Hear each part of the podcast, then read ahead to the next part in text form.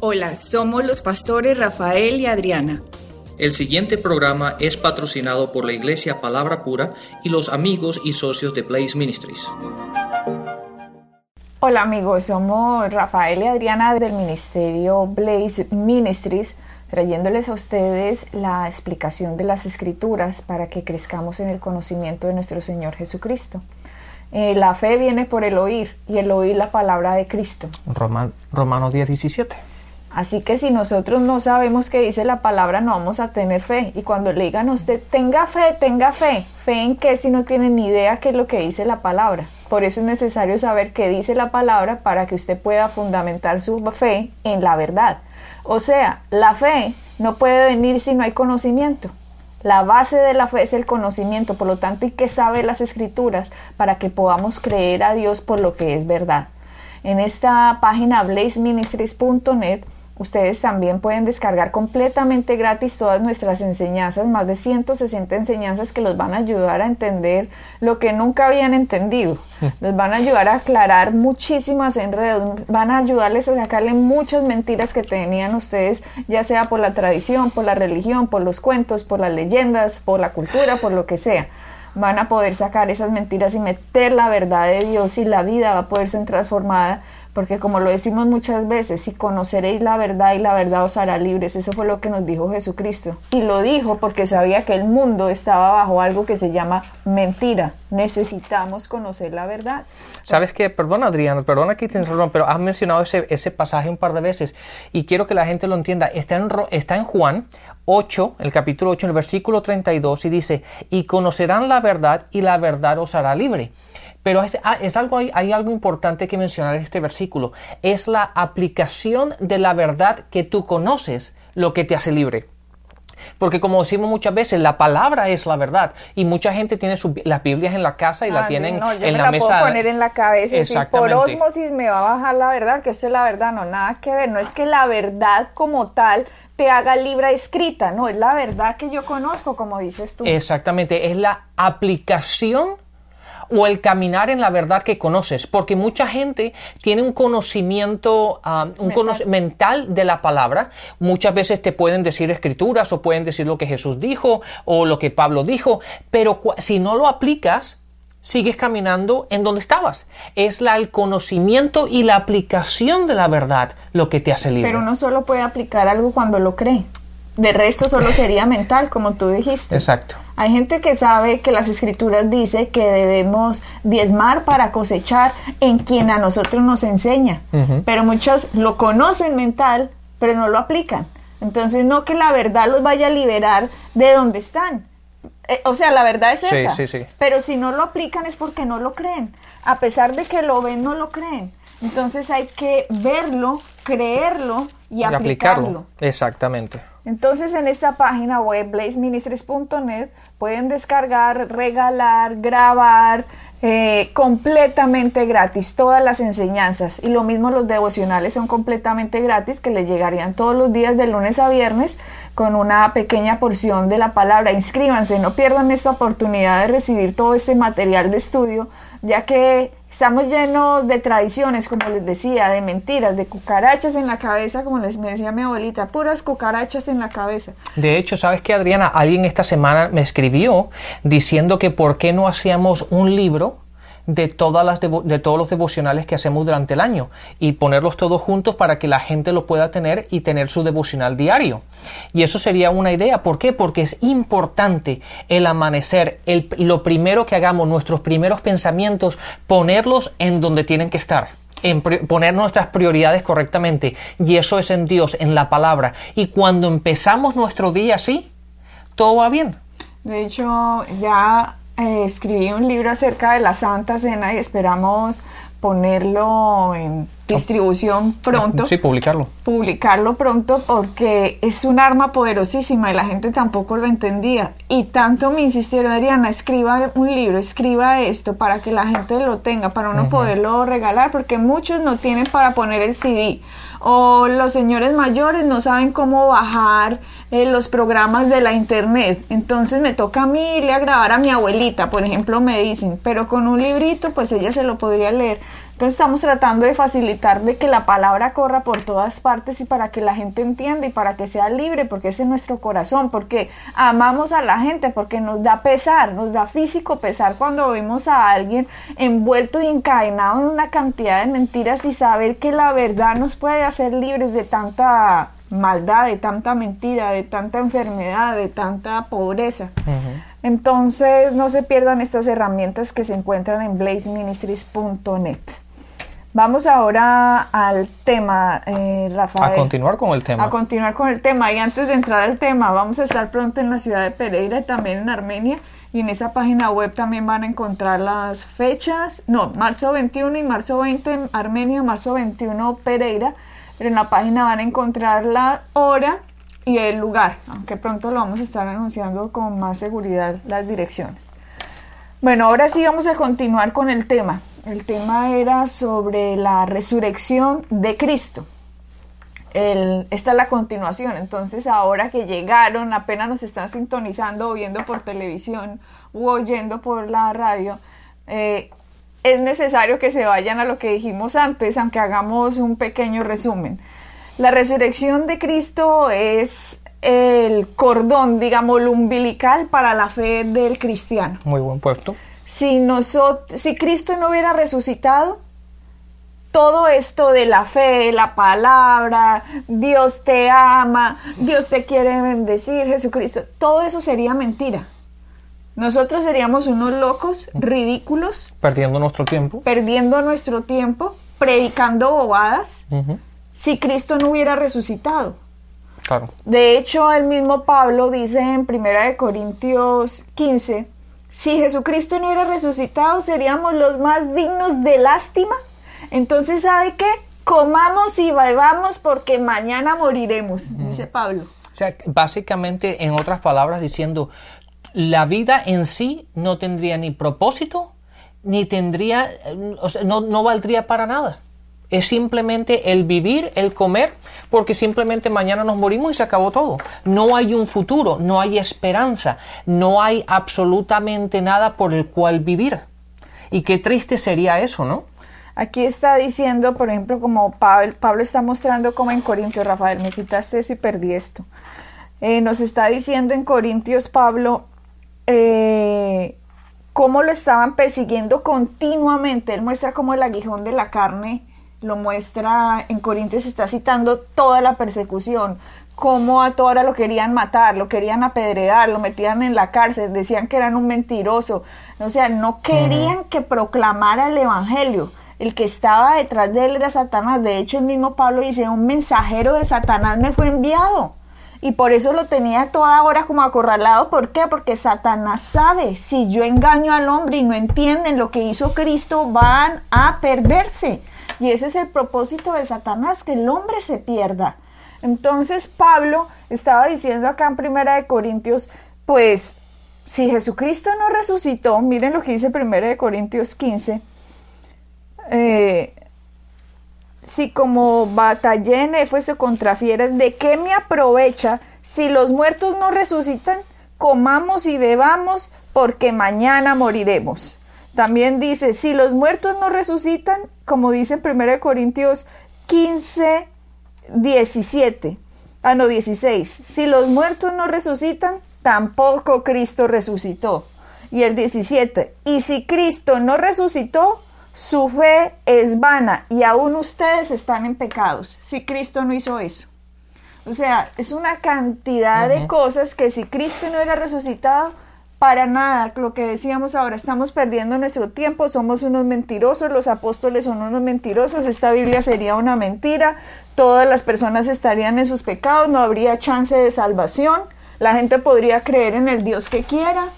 ¿Por qué? Porque no importa, Cristo no resucitó y ahora que digo que la gente podría creer en el Dios que quiera, eh, hace ya hace bastante tiempo estaba tratando, tratando, digo yo, de hablarle a una pareja acerca de Jesucristo.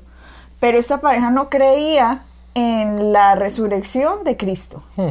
Creían que sí, que Jesucristo fue un buen hombre, porque el Dios que tenían, aunque esta pareja era colombiana, Rafael, el Dios que tenían, ella era colombiana y él mexicano, el Dios que tenían o a quien seguían era un dios de la India Mm. Que se llamaba Saibaba, creo que se llamaba. De hecho, Saibaba murió hace por ahí cuatro años o tres años, no recuerdo. Lo tenía un templo en la India y mucha gente, de hecho, mucha gente adinerada iba hasta la India a llevarle ofrendas y una cantidad de cosas y a oír sus enseñanzas del amor y la paz. Y a veces nombraba a Jesucristo, pero era un demonio prácticamente. ¿Por qué? Porque muestran a la gente otro camino que no es Cristo. Claro. Decían que Cristo no había eh, eh, resucitado.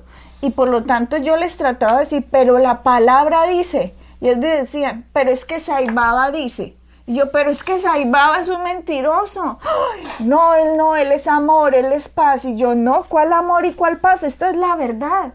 Y cuando dos personas están diciendo que esta es la verdad y esta es la verdad, Rafael, si el hombre no entiende que Cristo es la verdad, cualquier doctrina, cualquier filosofía, cualquier mentira los va a enredar y a la final se van a perder. ¿De qué les sirve al hombre si ganara todo el oro del mundo si a la final el alma de ellos se pierde? Adriana, todas las religiones del mundo van a, van a un propósito y el propósito es encontrar a Dios. Todas las religiones, de una forma u otra.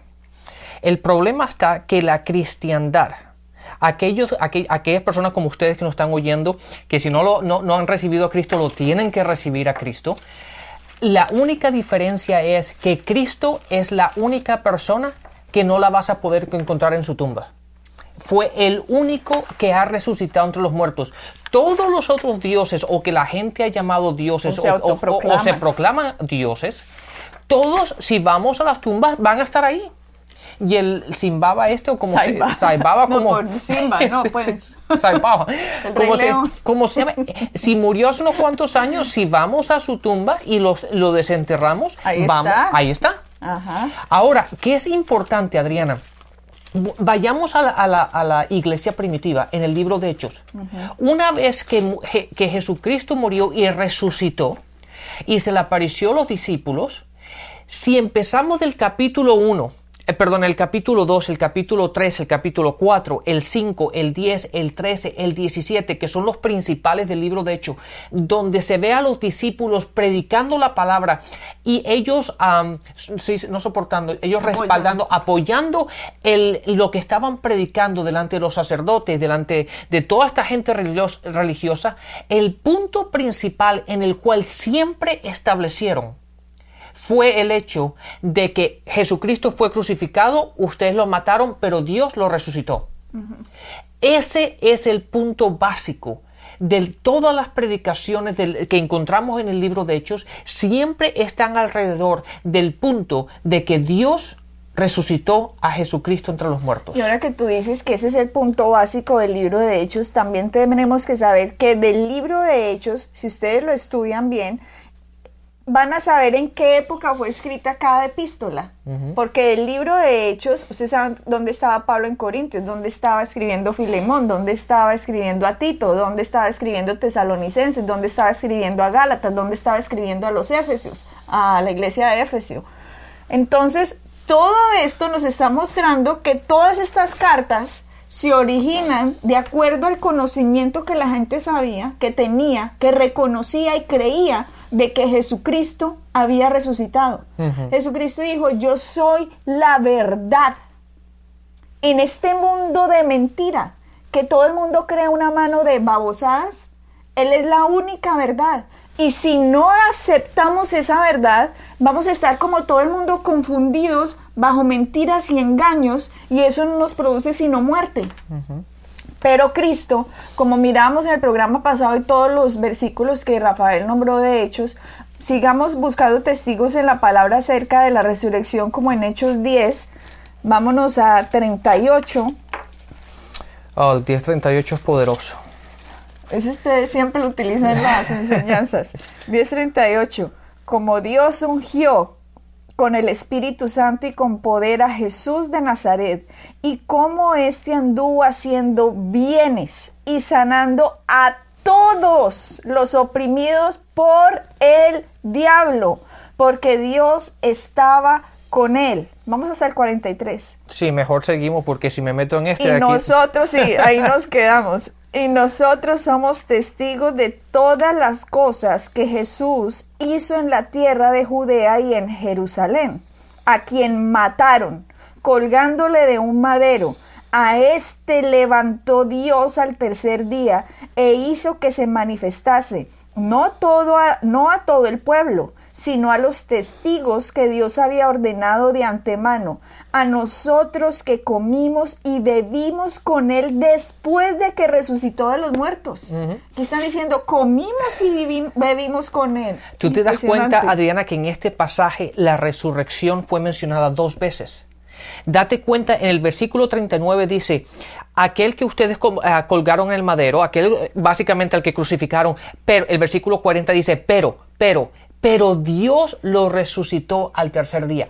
Pero, no solamente que lo mataron, no solamente que murió en el madero, no solamente que murió en la cruz y fue enterrado, pero Dios lo resucitó. En este pasaje dos veces menciona la resurrección de Cristo. Y dice el 42, y nos mandó que predicásemos al pueblo. Él nos mandó. Esta es una pregunta interesante que ustedes pueden hacerse. Aquí dice, no se le apareció a todo el pueblo, sino a los testigos que Dios había ordenado de antemano y a nosotros. ¿Por qué no todo el pueblo? Porque hay algo importantísimo que se llama la fe. Usted no necesita fe en algo que no en, en algo que ve. O sea, si yo me voy a sentar, no necesito fe para pensar que la silla me va a sostener porque ya he comprobado, la silla me sostiene y la estoy viendo. Pero si le dicen, siéntese en el aire, ya dicen, no, pues ¿cómo así? ¿Para necesitaría fe? Pues lo mismo pasa con Dios, Dios valora la fe.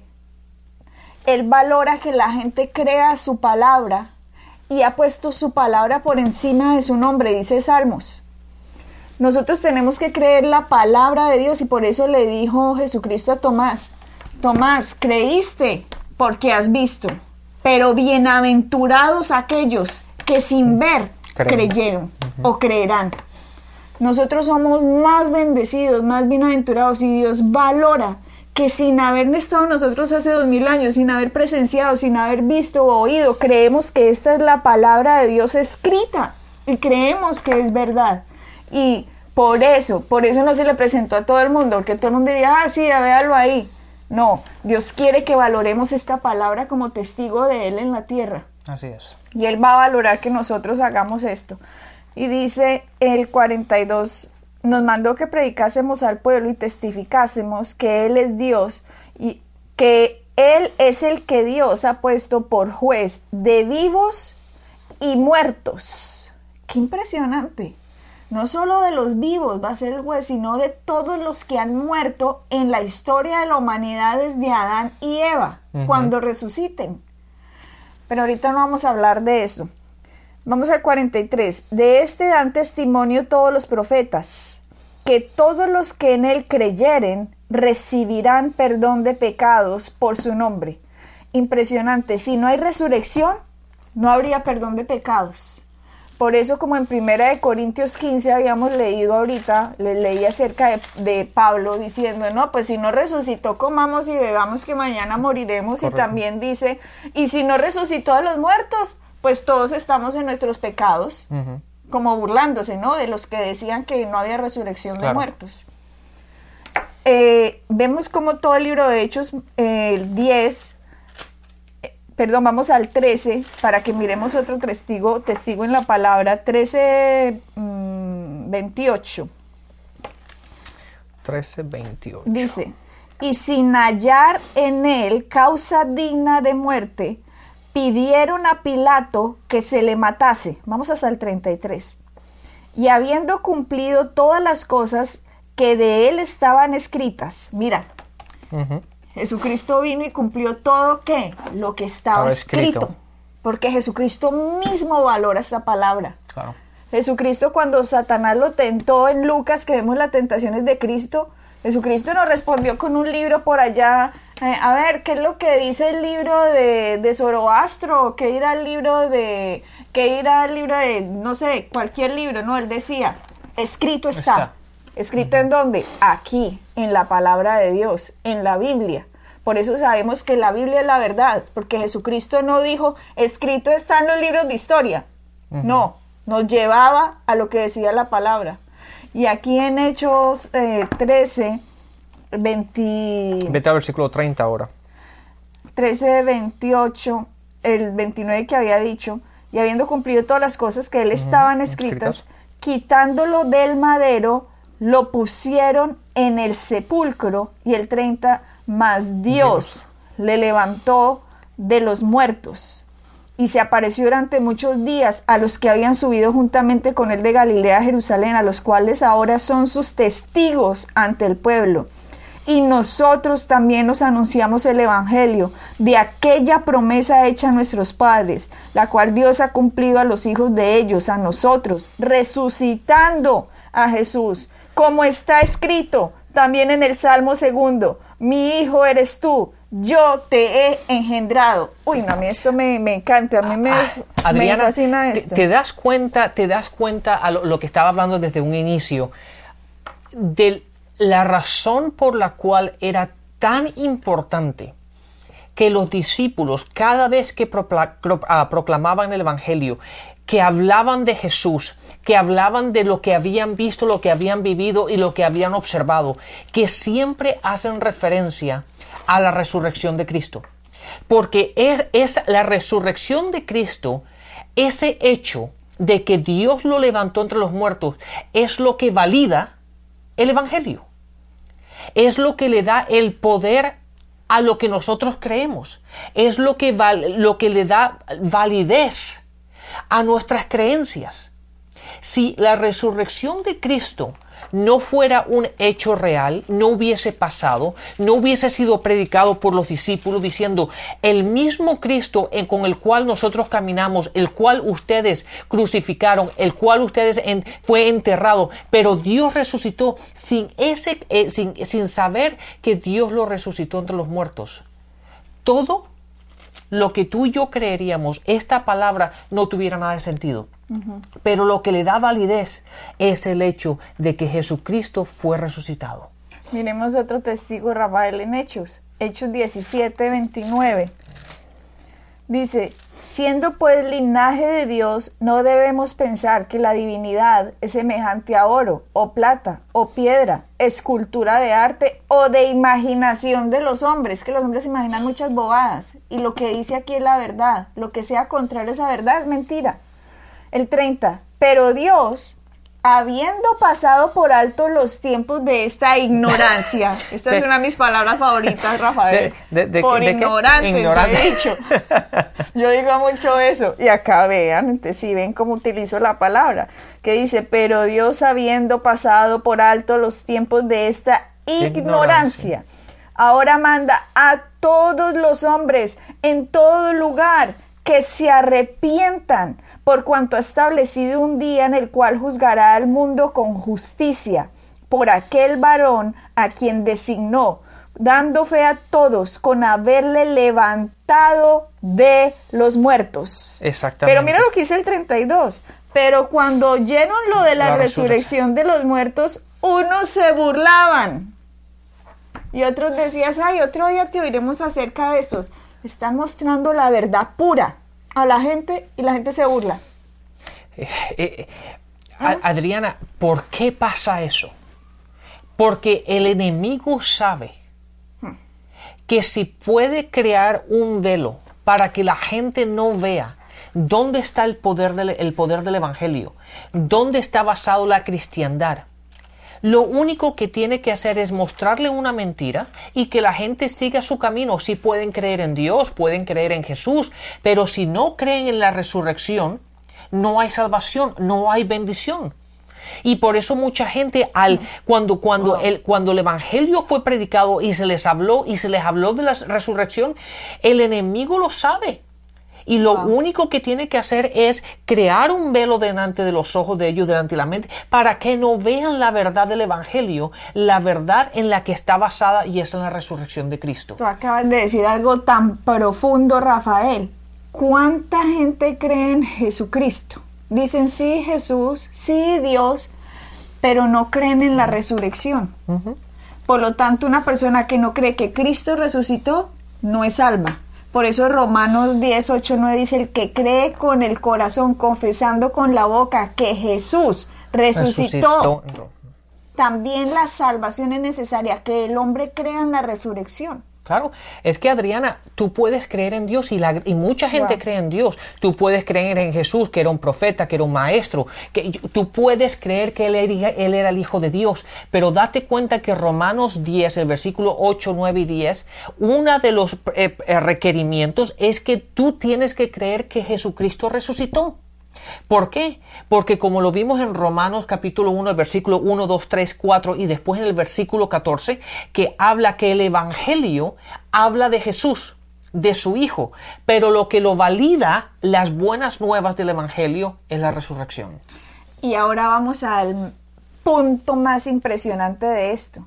Si Jesucristo fue a la cruz como ofrenda por el pecado, ¿cierto? Y Jesucristo muere, pero Dios lo resucita, ¿por qué? Y esto es lo que yo quiero que ustedes entiendan hoy. En el Antiguo Testamento se mataban animales y los animales morían y cubrían el pecado. Pero ahora estaba muriendo el Hijo de Dios, el Cordero Perfecto inmolado en la cruz.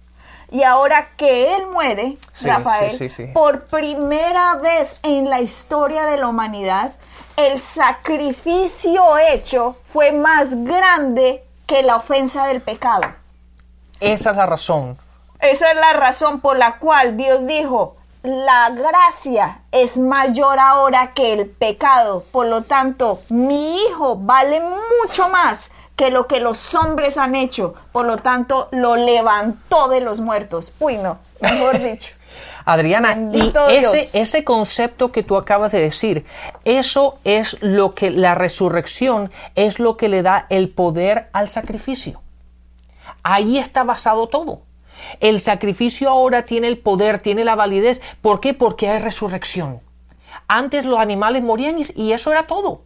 Pero ahora, basado en la resurrección de ya no Jesucristo, no simplemente murió, pero fue res- resucitado, eso es lo que le da, le da el poder al Evangelio, lo que valida el Evangelio, lo que valida esta palabra. Si su sangre no hubiera sido suficiente, este es el momento que Cristo estaría, no hubiera resucitado. Pero su sacrificio fue mucho mayor. Por lo tanto, hoy el hombre puede recibirlo y puede ser perfeccionado, santificado y justificado, no por las obras del hombre, sino por el precioso valor de la sangre de Cristo. Aleluya. Exactamente, y los vamos a dejar con este versículo. Segunda de eh, Hechos, capítulo 2, versículo 24. ¿Segunda de Hechos? Perdón, Hechos, capítulo 2, versículo 24 dice, Sin embargo, Dios lo resucitó, liberándolo de las angustias de la muerte, porque era imposible que la muerte lo mantuviera. Era imposible. ¿Por qué? Porque su sangre valía más que el pecado de la humanidad. Bendito Jesús que te ofreciste por nosotros ahora, en el que Él crea, tiene perdón de pesca- pecados, justificado, santificado, liberado y ahora es un hijo de Dios. Bendiciones. Bendiciones y hasta la próxima. Pueden bajar nuestras enseñanzas en www.iglesiapalabrapura.com y visitarnos en nuestra sede en la calle 21326.